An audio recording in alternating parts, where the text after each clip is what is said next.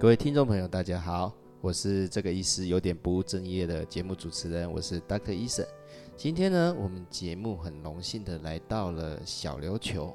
这个我应该这么说好了，这个月因为疫情的关系，它变成一个很安静的世外桃源。那在这里呢，我访问到我以前在教练班认识的两位朋友，一个是我同期的教练崇培教练，另外一个是他太太小福。那他们夫妻两个呢，在小琉球这边开了一家民宿，叫做小琉球浅浅的。那今天我也非常好奇这个民宿，所以我亲自来体验了一下这民宿的住宿。那我们欢迎两位来我们的节目，来小福跟崇佩，麻烦自我介绍一下吧。嗯，主持人、听众大家好，我是小福。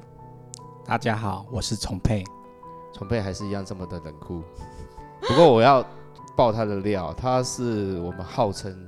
全小琉球最不怕冷的男人，应该是全潜水界最不怕冷的男人。嗯嗯，这个小福也可以爆料一下，他几度以下都可以下。目前最高纪录啊，最低纪录？最低纪录水温的话，应该是有十二十哦，二十二十一左右，反正就是跨年的时候寒流来，他一样是穿着水母衣。水母库下水，可是那个时候跨年，我记得已经到十七度了吧？那个应该是那个垦丁跟东北角，那这边的话最低温印象中大概是二十一左右水温。但重点是他那个时候还是穿水母衣下去，对不对？对。哦。对，跟一般人不太一样，因为有些教练已经开始穿干衣了。没错。不过他这么耐耐寒，应该跟他讲话冷酷有关系哦。越酷的教练就能越能够耐寒。好了，没关系。那个在进入我们节目之前呢，哈，两位我一直相当好奇。当然，崇佩那个时候在我们教练班就是属于不太讲话，好，所以我对他背景也不是很了解。那我今天想借这个节目的机会跟两位聊聊看，你们为什么会接触潜水这一块？嗯，我的部分的话就是小胡先来好了，小胡先说。我的部分就是算是误打误撞，因为像大部分的人都是先接触浮潜啊和体验潜水之后，就是有了很好的经验才会决定说，那我一定要学潜水，这是我听到的。然后我是没有体验潜水的部分啦，我是决定要考证跟决定要持续潜水，我有这两个阶段。那这两个阶段的理由都很肤浅。因为我以前就是年轻，没有压力，然后对未来也没有很明确的目标，所以就是每天上班下班啊，然后和朋友去夜店啊喝酒混日子，然后休假就是逛百货公司 shopping 吃美食。然后有一天我就跟我朋友突然聊到，就是想要找点事来做。因为这样听起来一点都不肤浅嗯，为什么？我很多学生学潜水的目的，男生，嗯，我理由就是要看妹啊，这比较肤浅吧。你至少还这样子听起来有点像有个目标。可是你们是为了要看妹，然后去去潜水，no，绝对比 绝对比你这个肤浅吧？嗯，我觉得不一样的肤浅。哦，好好好，没关系，不应该打断你。那然所以呢，那个时候觉得这样的生活太……就是觉得就是应该要找点事做，要不然人生真的还还蛮无聊的。然后。就是我们就列出一些我们想做的事情，但却没有做过的事情，就是像是登山、骑马跟潜水。那我们就从这三个活动当中选出一个，最后决定是潜水。那像是因为我。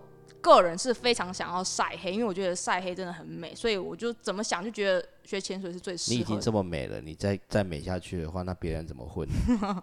我觉得还是低调一点好。所以我就觉得我的理由是非常的肤浅，就觉得哦，就是因为要去晒黑，就顺便去学潜水。哦，真的学潜水是顺便，那不是我想要做的事情。然后只是就刚好。有这个机会，然后十年前的那个潜水活动其实是还蛮小众的，然后比较没办法被广泛的讨论，也不像现在这么透明化，你还可以就是随便就可以问得到费用啊。以前没有靠背潜水可以用啊。对，以前也不知道说哦，原来某些店家是有这么多故事，对，某些教练是这么喜欢对对对技术潜水的，对对，所以那时候就觉得哦有。有浅店那就去，就也不会去看它背后的故事之类的。然后那而且那时候我对潜水是完全没有概念，我也不知道那是什么东西。然后就觉得就是要找事情做，所以我就是一个非常标准的都市小孩子。然后我也没有接触过大海，然后再加上还有另外一个理由，就是我家人就是很典型的台湾人，就是思想非常传统，他们就讲的台词跟大部分的家长讲的台词都是差不多的，就是海里面的鲨鱼会咬人，对对对对，不要去海边，很危险啊。然后鬼月不要去海边玩哦。然后我当时也是因为这个理由，然后就觉得说我一定要就是证明我可以在鬼月存活下来，就是我就跟我朋友特地挑了鬼月去学潜水。鬼门关那一天去挑战滚水比之类的，是没有，我还没有去过滚水壁。不要不要去。我今天听完另外一位那个来宾讲滚水鼻的可怕经验，我觉得我还是不要去好了。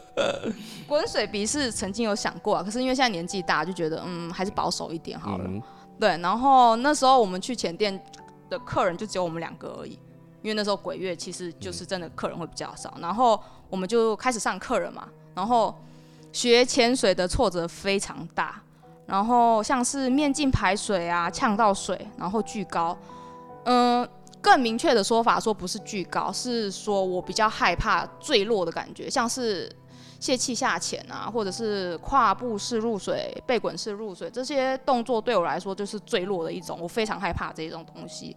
然后出了水面之后要回岸上，我是完全站不起来的。嗯哼，然后白天潜水很累，晚上上学科更累。然后我是完全没办法听教练在讲什么，就是教练讲的话就是从我左边耳朵进去，右边耳朵出来。然后就是我也那时候就是卡到，连 RDP 表 RDP 表都看不懂。不过现在要公开个秘密，其实现在叫我去看，我也看不太懂了。我们都完全靠电脑表了。对，可是那时候是那时候就是其实你没办法注意力集中，就是其实如果你真的听教练讲的话，你其实你其实是看得懂的，是因为那时候真的是觉得哇塞，那个学潜水已经是出我想象中的事情了。然后，其实我刚刚以上讲的东西，都是大部分初学者会经历的事情，我都经历过。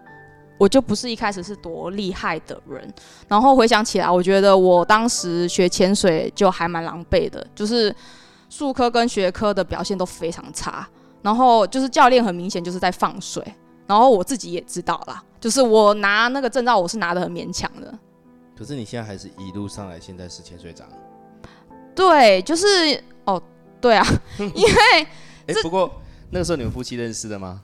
哦，在潜水长在考完潜水长之前就认识了。嗯，那时候所以你初学，刚才你讲那个很困难的时候，那个时候你们还没有认识。哦，那十年前呢，哦 十十几年前的事情。，OK，对，然后哦，关于上课这件事情，因为都很失败，只有晒黑是成功的。嗯嗯，一定的啊、对，然后就呃，十年前因为还没有赖的关系，所以前店啊跟我们联系都是透过 email。然后他会通知我们要回去复习潜水啊，多参加潜水活动，例如说离岛国外的那种潜水活动。但我拿到证照之后，我是再也没有潜水了，哦，所以其实隔了很久，你才隔了将近快两年，就一年多快两年了。然后，然后我决定要再重新去潜水，也是因为非常肤浅的理由。嗯然后认识他吗？哦 也还没认识他，哦，也还没认识他。我跟他认识的时间其实没有那么长，好好吧。所以我在想说还有什么肤浅的理由？就是就是我突然看到这张证照，我就翻出我当时的 Open Water 证照，就觉得哇，当时花那么多钱就为了考这张证照，然后不继续潜水，实在是很浪费。我就完全是抱着那种不想浪费钱，然后一定要克服当时的障碍的心态，然后决定再重新去潜水。嗯，当然就是你看将近一年多，快两年的时间，我其实都忘光，全部都是归零的状态。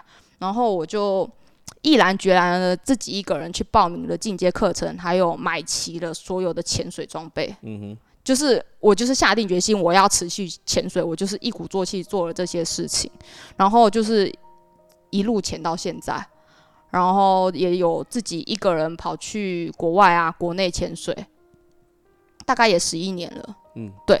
然后我只是想说，如果呃听众们你们是刚学完潜水，然后不再潜水的人，我觉得不要放弃潜水，就是潜水真的是一个很棒的活动，不管。你当下你现在目前的状态开心或者是不开心的话，潜水就对了，潜水真的很棒。没错，那是一个很放松的活动。对，而且你注意力会专注在你的潜水上面，你根本不会去想其他事情。嗯嗯不过我认识两年了，这呃两三呃快三年了哦，这是我第一次听你的潜水经验。那嗯崇佩呢？我那个时候听你潜水经验是我们在教练班的时候嘛，不过因为反正你讲一讲，我一定也不会记在心上。不是太多人，男生嘛，对不对？男生怎么会记男生的潜水经验呢？我只知道你一开始是在蓝屿当潜水党道歉，那后来想考教练。严格来说，我接触潜水是因为我家里有一个堂弟，嗯，那他学完潜水没多久就因为癌症死掉了。所以你要继续他的梦想。然后我记得那时候他去世是六月，然后我那个那那几年我刚好是职业军人退伍完，然后我也没事，我在泳池做救生员。那因为他去世的关系，我想说，既然他学完潜水没有去潜水，那我就去学潜水，代替他去潜水，就这么单纯。当时讲的时候你没有讲到这一段啊、我现在感动到要哭出来，怎么办？然后学潜水也是很单纯，就觉得哦，反正既然都要学潜水，那就要去最远的地方学。那台湾最远就是蓝屿，嗯然后就去了蓝屿。然后去蓝屿的过程也是一波三折，因为那那一年台风也特别多。嗯，我印象很深刻，我是在二零一六年的十月十号学潜水的。嗯，然后因为做了一些简单的功课，就觉得哇，潜水我去那么那么远的地方学潜水，那我就要一次学到完，所以就很单纯的就初从阶、open 进阶、高氧就一次上，嗯六天五夜，总共潜了十一只。嗯现在回头想想，我真的觉得自己不应该这么做，呃对，因为 Open Water 玩你就上进阶根本就没有意义，是浪费钱的行为，呃 是啊，没有，错。那是一个浪费钱的行为。啊不过这样子的话，我们怎么以后怎么推学生啊？然后在学这个潜水的过程中，我也犯了一个不该犯的事情，就是我在水中大概二十几米吧，把我空气吸到零。嗯那当然最后我也是很顺利的活着上来了，嗯所以这个是我觉得这是一个很好的经验啊，就是真的有在水中实际吸到零的经验，你以后才可以跟我才可以跟我自己的学生说，哦，水中如果真的遇到什么事情该怎么办，该怎么处理，要冷静。后来你为什么会想要当教练？我想要当教练，很单纯，就是因为，一定不会有像我这么肤浅，对不对？我想要当教练，就是很单纯的，就是因为可以让我自己的用潜水这个做职业的运活活动的生涯更拉长，因为你不可能一辈子就是当导潜或带带体验潜水，嗯你一定必须去执教，然后累积自己的客群，累积自己的学生，然后甚至以后甚至用教练这个身份出国都是有可能的事情啊。虽然我不会英文，嗯但是我也有想过说，哎、说拿到教练牌之后，是不是可以出国？可能有一些地方是需要中文教练的，完全不需要英文的也有可能。嗯但如果现在再让我选一次，我还是会当教练。我希望我自己是在二十岁左右拿到这个证照是最好的。嗯因为我拿到教练证照的时候已经三十二岁了，现在听起来或许还很年轻，但如果我是在更年轻呢，十八岁就拿到呢，会不会是我现在会不会在另外一个地方呢？那就可能跟郑源总监一样啊，就全台湾最年轻的。不一定要当总监啊，但你可以用教练的身份去很多很多地方玩，可以去那边工作，可能一年两年就换个地方，一年两年就换个地方。那你到三十岁你再去，你会觉得好像已经太迟了，你可能就只能花钱去那边玩，你没办法去享受当地的生活，你没办法说哦，抛弃一切，没有后顾之忧去那边两年，嗯一个国家两年，嗯，那你们那个时候在蓝宇就认识了吗？对，对我们那后来你回到肯定，我们上教练班，那之后怎么会选择在小琉球这个地方落脚？嗯，因为去过了台湾的其他离岛，所以评估完之后就觉得小琉球它是地理位置最好的。嗯，除了交通上方便，它高铁下来到码头，然后码头到小琉球只要二十分二十分钟左右而已，所以基本上就一天就可以完成了。你甚至当天来回都可以潜水。嗯我很多学生都是一大早五点开车下来，潜完三只就回去了。嗯哼所以它很方便，然后它一年四季都可以潜，它冬天也可以潜水，它不像东北角受季风影响，甚至是蓝雨它受季风影响没有办法潜水，嗯所以它这是很方便的地方，嗯，那它当然也有它的缺点在，它的缺点它就是它不像离岛蓝屿啊绿岛这样子，它可能这么清澈，基本能见度就是三十米，小琉球的落差很大，可能糟的时候两米，好的时候三十米，它落差非常大，你没办法说跟学生讲说哦，我们今天能见度就是永远都这么好，没有这回事。选择在这里呃落脚之后，我也比较想很有兴趣，当然我想听众朋友也会很有兴趣，就是说，其实我们要跨出这一步去开一间民宿，其实要蛮大的勇气的。就像我到现在我都还不敢出去开业，当开个诊所。那你们当初有没有什么特别会刺激你的因素，或者有什么梦想想要完成？为什么会选择想要在这里就是做这样子的一间民宿？嗯，其实很多事情真的都不是在我人生清单当中。以前我也是觉得说，当员工最好是最幸福的，你永远不用担心说其他的事物，然后导致你没有办法支付薪水给员工，你永远都是领着别人给你的薪水。我觉得真的很幸福。然后，因为这不在我人生清单当中，所以我就没有想说要在小琉球定居，更别说是经营民宿了。然后。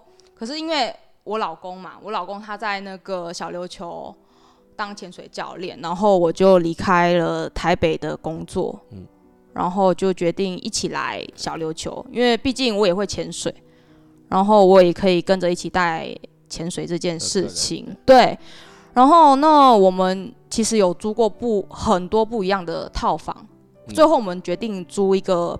平房，那主要是为了要有厨房可以使用，加上重配是潜水教练，那他的学生或者是我们的家人来小琉球的话，就像主持人一样，就是来这边就有地方可以住，嗯，然后于是就有了经营民宿的想法，这是后来产生的，并不是一开始就有。然后我们就是从最简单的平房到今年的整栋民宿，就是这也就是误误打误撞，这也不是我们的计划，然后就刚好就是遇到了。然后我们就决定就是经营整栋民宿，然后我从兼职工作就转战成专职的民宿管家，然后平日有空的话会跟着重配一样，就是去带客人潜水。就所以如果有听到我讲的话，就平时欢迎预约我支援潜水。我在这边再打一下广告，因为你的民宿的名字取得很特别。嗯。对为什么会想要取这样子的名叫小琉球浅浅的潜水的潜 double 一次浅浅的？为什么是浅浅的？嗯，其实就是浅浅的这一个是很后来才想到的，因为我们在这之前还没有经营民宿之前，我们就想要做一个品牌，不是民宿，然后我们就想了很多名字，然后就怎么样就是想不到，但我发现我自己很喜欢 stay salty 这个字。哎，我也很好奇，stay salty 这个英文到底是什么意思？呃，如果你直译它的话，大概就是咸咸的啊，或者是保持咸湿啊，反正翻直译就是非常奇怪，你没办法很好的去翻译这一个 stay salty。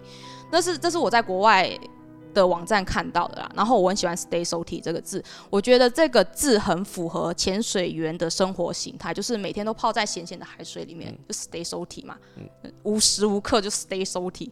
但因为翻成中文太奇怪，所以呢，我于是就想到“咸咸”的这个谐音，就是咸的咸的咸咸下来的谐音，有没有很咸的那个咸？吃下来，对对，海水很咸的那个咸，咸咸的谐音，那就就变成现在的浅浅的。嗯，对，就是我觉得这就是最适合，因为哦哦，还有就是浅浅的 logo 也是我自己设计的。哦，那个 logo 很漂亮。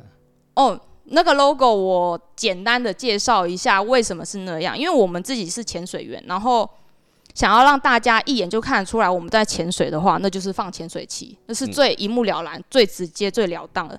然后底下有一个很像是 Tiffany 蓝的东西，为什么是 Tiffany 蓝？当做是海水的颜色，是因为我曾经自己一个人去巴哈马潜水，那巴哈马的海水。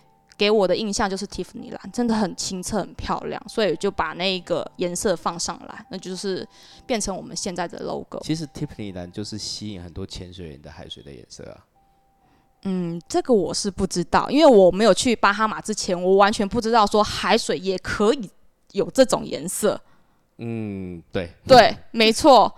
你真的当下看到我说，哇塞，你没办法，你其实用想象是没办法想象。关于海水是提我在希腊看到是这样的海水，但是那个时候我们下的下的海域不是那个颜色的，又不一样。对对，可是因为巴哈马这个地方就是普遍来说都是 Tiffany 蓝，不过现在大家聊到巴哈马，最想到那边有一条运河，然后我们的那个那个是巴拿马。那马，巴拿马，，对。哦，好吧，那对，那是巴拿马，我说的是巴哈马，巴哈马斯，对。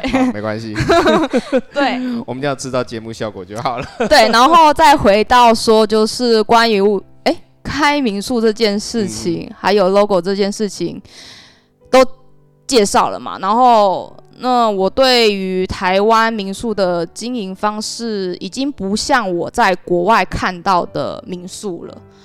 你之前学的东西会有接触到经营管理这一块吗？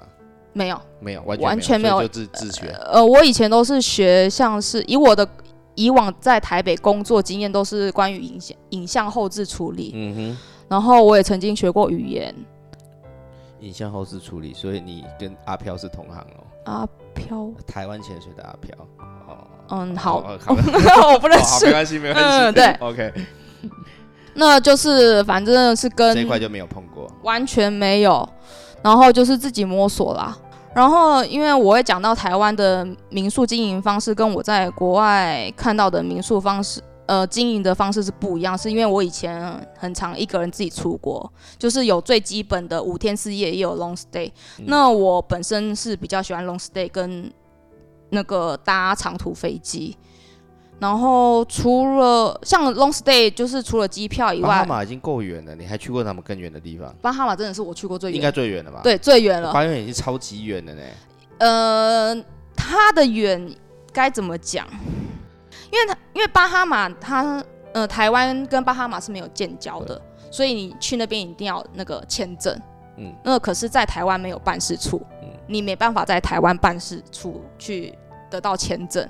因为主要是位置啊，因为我我最远是去过秘鲁，秘鲁等于就跟台湾是个在地球的对角，嗯，那巴拿马再偏一点点嘛，对不对？就是在佛罗里达的右下方右。下方嘛，嗯对对，然后我印象中不含那个台湾的交通的话，我搭飞机应该是二十一个小时。二十几个小时啊。对我是我前年去墨西哥，也就是就是将近三十小时啊。对对对差不多，巴拿马再下去就是墨西哥了。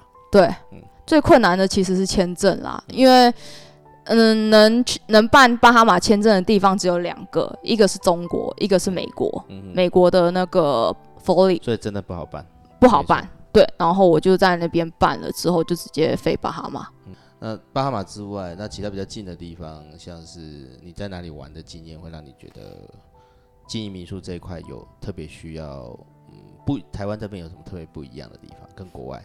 嗯，因为就是刚刚我讲到的，就是我很喜欢 long stay，所以就是除了机票以外，住宿才是最烧钱的部分。嗯那特别是一个人旅行，毕竟没有其他人可以跟我分摊那个住宿费用，所以我不会选择饭店，然后我也不会选择就是没有私人空间的青年旅馆，就是加上自己的经验旅游。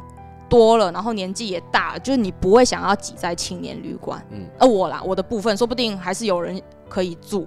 然后，嗯，就是你想想看，就是 long stay 这么多天，你要住在那种共用空间，其实身上有那么多现金，其实也是很不安全的。然后我每次出国的时候，就会选择民宿，嗯就开始要挑民宿了，就不会选择我刚刚讲的这些东西。然后。而且住民宿的好处，就在国外的好处是，你可以咨询民宿主人，你也可以就是去之前，你可以问他说，你可不可以来机场接我啊？如果不行就算了，那我就会自己想办法去抵达他们家，也就是民宿。那国外的民宿没有所谓的套装行程，不像台湾一样。台湾比较多，嗯，所以我们的民宿也是走这个风格，就是你需要活动行程，或者是待定机车或船票，或者是加点项目，就是使用者付费。嗯我们没有所谓的套装行程，就是一个价钱，然后给你全包这一种。因为我觉得我会比较倾向像国外的民宿啦，因为像台湾经营的方式已经比较偏向是旅店或者是饭店的感觉了。嗯，没错，对所以我想要把我曾经经历过的体验，就是带到我自己的民宿来。而且住在国外的民宿，就是你仿佛就是拿着钥匙，然后一开门就有回家的那种感觉。我很喜欢那种感觉，而就是不是像就是拿着那种感应式门卡，然后去刷饭店的那种门的那种感觉。然后你也可以在客厅啊，跟民宿主人聊天啊、用餐啊，还有文化交流，我觉得这是非常棒，这是我非常喜欢的部分。就之所以我会这么喜欢出国的原因，就是因为这样。然后这也就是我想要营造民宿的方向，就是你可以自己在民宿耍费也好，然后你自己安排活动也好，你或者是你想要找民宿主人聊天也好，那民宿主人当然会给你自己的空间，他不会一直来烦你啊。对，就是你要你需要他的时候，他会出现。这也是我要做的事情，我现在要做的事情。但就我不是保姆，我不是说哦，你现在就是，嗯，对，我不想再讲了。对对对，这是我的经历。对对对对，其实应该这样讲，就是说你希你希望我希望的民宿风格是，呃，有点像你在国外旅游的经验一样。那第一个，我在这边可以有自由，也有自己的隐私。最重要的是，你刚才提到，其实你在经营民宿开始的时候，我一直觉得你做的这间民宿。就是要给大家一个家的感觉的。嗯，我来这边就好像说遇到，我其实遇到你们，当然因为我们是朋友，可是我在那边住的感觉就是说，我好像回家一样，这边是我另外一个家。嗯，因为我希望我的房客是在这边是很自在的，就而不是像回饭店的那种感觉。我不知道会不会有人有这样的感觉啦。嗯，对，饭店太冷冰了啦。对，就是。给你感觉真的就是一个饭店 hotel 的感觉。那那因为我们也是在这栋民宿里面，所以就是如果房客有任何问题的话，都可以随时问我们。OK，嗯，除了这嗯这间民宿这一些可以提供给来访的旅客一个家的感觉之外，那你们另外一个有就是在接旅游潜水这个部分。嗯，那小琉球这个地方，我想大家其实已经很，它现在已经变成一个观光乐区了。但我这一次来，其实我做一件很重要的事情，就是我真的想记录一下在疫情一下的小琉球。其实我真的觉得，今天我录节目之前，我去外面逛了一圈，真的好像世界静止了一下。是是啊，你们这两个月都是这样子。对，然后因为我有朋友就是在台湾本岛啊，他就说台湾本岛基本上没有什么太多的差异，可是小琉球真的好像是回到。二三十年前那种感觉是，对，因为台无人的状态。因为台湾本岛是因为大家还要上班，嗯，对我们虽然没有办法出去旅游，但是还是要上班，所以你基本的活动是还在，嗯。但是这边的话，就真的，我我今天下午的感觉就是整个世界都静止了，尤其是海，因为我对小琉球的感觉，因为我以往来这边就是潜水教学、潜水教学、潜水教学为主，所以我大概来讲，不管到哪一个海滩都是。应该都都是人，然后我今天逛了一圈，每个海滩都封闭了，所以下面都是什么人都没有。我真的很，我一应该一辈子没有看过这种景观了。嗯，我也是。我们两个都是。对。那在疫情过去之后，如果真的来这边来潜水的话，呃，两位有没有觉得说，我们这个小琉球的潜水的环境里面，有没有什么特别值得大家看的东西？这个部分的话，我们要请那个从佩教练来说了，因为他还是经验比较多，而且是这边最不怕冷的男人。您说想想看，是什么样的的一个因素？这边有什么值得大家看的地方呢？跟我们聊聊吧。普遍台湾人想到小琉球的第一个想法就是海龟很多，对。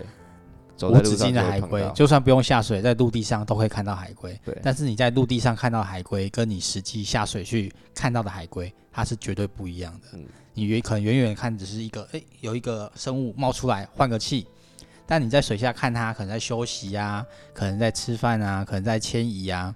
的过程，它的体态、它的优美都是跟在陆地上看到的不一样。那当然，除了海龟之外，小琉球水下生物也有其他生物，比方说有海阔鱼啊。那海阔鱼种类甚至有几百种。嗯，而且小的东西特别多，对不对？对，要看大小，但也要看品种啊。有些品种它就是可以长到这么大，有些品种它就是小的比指甲还小，你甚至要用显微镜才可以去看到它。那真的是只能盲拍而已，你没有办法用眼睛拍完再回去想办法把它放大出来。对。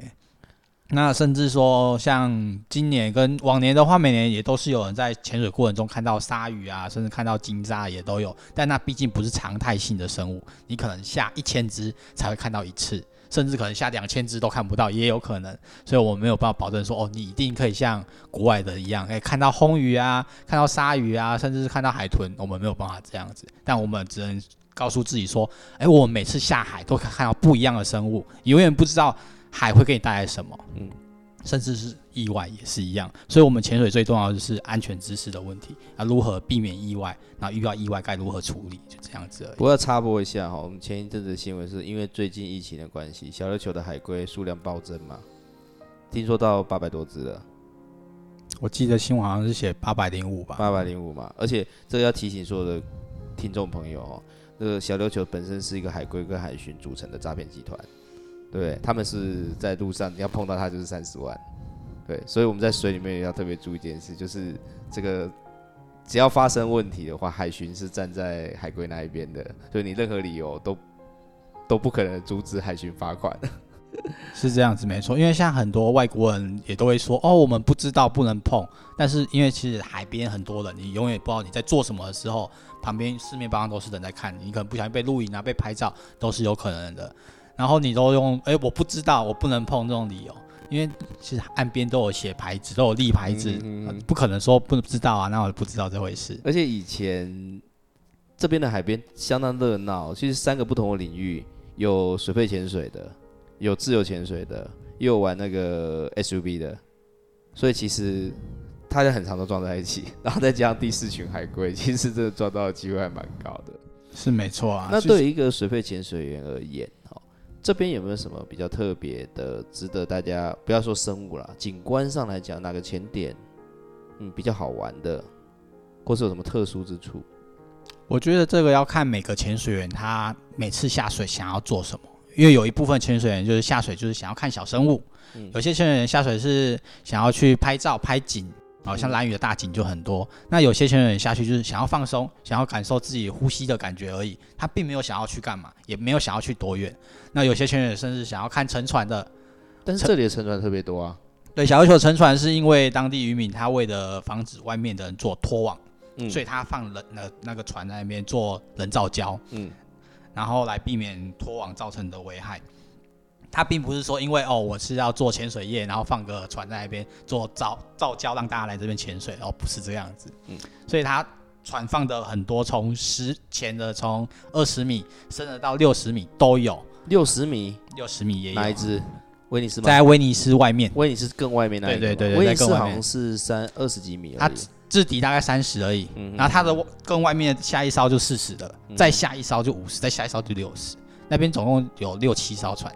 嗯，那我们一般休闲圈也不会去那边，我们都是最去最前的那一艘而已。没。错，然后也要看它放的方式，像呃海子口，它外海有一个叫镇海舰的，它是一个军舰退役的。然后退役的方式，它并没有像垦丁那艘是完整的放下去，它是用爆破式的，所以它船体，所以它是，碎裂的四散开来。嗯，当然，它的可看性就没有像这那个垦丁那艘船那么好看。车身车程的中正，对，它就没像那艘这么好看。嗯嗯，那当然，我觉得跟地形也有关系，因为小琉球它的水流水域的流动没有这么快，所以它的造礁相对的没有像绿岛人造礁这么好，它的生态没有这么丰富嗯，它上面不容易有附着生物。但也有可能再过十年，可能会有不一样的景观，也不一定。OK，但我觉得小琉球比较特别一个地方，就是我来这边的感觉，就是一般不熟悉的潜水员最常遇到的一个问题是水流，对不对？嗯因为这边的流向好像比较，如果不熟悉的人不太容易琢磨。如果要看，主要也要看地形跟它的涨退潮啊。因为像我们比较常去的水域就是龙虾洞嘛，嗯那龙虾洞它的水域就是它是一个湾一个海湾进来，所以它在海湾里面你感受不到水流，但你只要一过了它的港嘴，你就这个水流会感到就很强，对，就会感觉很明显。它只要下去砍之后，水流就会很厉害。就像之前我有看过有教练啊、呃一个一个人带两个人，然后我们下去就知道已经有流了，所以我们就贴地在前进。但是因为他一带二，所以他也没办法贴地去抓，他必须抓两个人。那这时候我们就躲到下面去，然后等他要下来。结果他就一直踢踢踢踢踢踢，踢到后没力，他就只能出水。那出水面已经过了港那个港嘴了，所以水流很强，他就直接被拉过去那个港口那边去了。对，然后当马上海巡就过来关切说：“哎，发生什么事了？”然后他也很如实的跟他讲说：“啊，因为遇到流，所以没办法，只能从港口外面进来。”嗯，那从港口进来是很危险的，万一有船只什么的，谁知道呢？所以尽量还是不要这样。其实像我有印象的流快的地方，就后石，后石也是因为地形的关系，因为那边没有东西挡嘛，所以它其实往外一走，其实迅速有时候流就是非常的快。小琉球的话，原则上整个岛都是流，嗯然后它的流它是绕着岛在走，嗯然后到特定的地方后，它就直接就往外拉。嗯所以如果你不熟它的它的流向流哪里的话，或地形，那你就得顺着它，然后往内切进来。所以我们在下水前，你要很确定自己到底哪一边是外海，哪一边是陆地，你才不会说啊、一直被拉出去外面，甚至最后迫不得已，你得用手去抓都有可能。嗯，在水里用攀岩的方式前进。对，那这比较少见啊。对啊，不过因为因为在小琉球这边自由潜水的潜水员也很多，那自由潜水在水面上其实流的这个问题就是比较麻烦，所以当然我想在这边也是提醒，如果有的想来小琉球这边潜水的听众朋友哦，其实来这边大概一定真的要找当地导潜，因为当地导潜其实我发现，当然除了重飞教练之外，还有很多很多的教练，其实他对这边的水况啊、流向的方向都非常非常熟悉。有他们的资讯，真的潜水会安全很多。对啊，其实我我觉得一旦不了解，像有的时候我带学生，我就真的跟他讲说，你如果说我们今天是在小琉球上课哦，你跟在教练后面很重要，因为他偏一点点位置，那个水流都完全不一样。对，我上次有一次是在三福，学生呢就在那个港嘴那个地方没有切进来，这真的没有办法，就整个飘出去。还有我这好不容易去，好险只有两个，硬是把他们拉回来，拉进港嘴那边才勉勉强强游回来，要不然就真的被冲出去了。我觉得要会评估环境跟自己的能力啦，因为有些人会觉得，哦，教练好像踢得很轻松，那我们就一样轻轻松松的踢就好。但会，但是他发现他踢的时候完全不会前进，当然，这才是重点。就像我有时候跟客人讲说，哎、等一下可以抓石头，我在水下比抓石头的手势给他看，然后叫他抓石头前进，然后他就看我慢慢的踢，他也觉得啊不需要抓石头，他也慢慢的踢，然后他就流走了，就不见了。对，就就飘走了。我觉得莫名小妙。琉球这边大概如果说潜水的时间，但第一个优势是冬天啦，因为冬天还相对算是比较温暖，对不对？对啊，那夏天会遇到什么问题呢？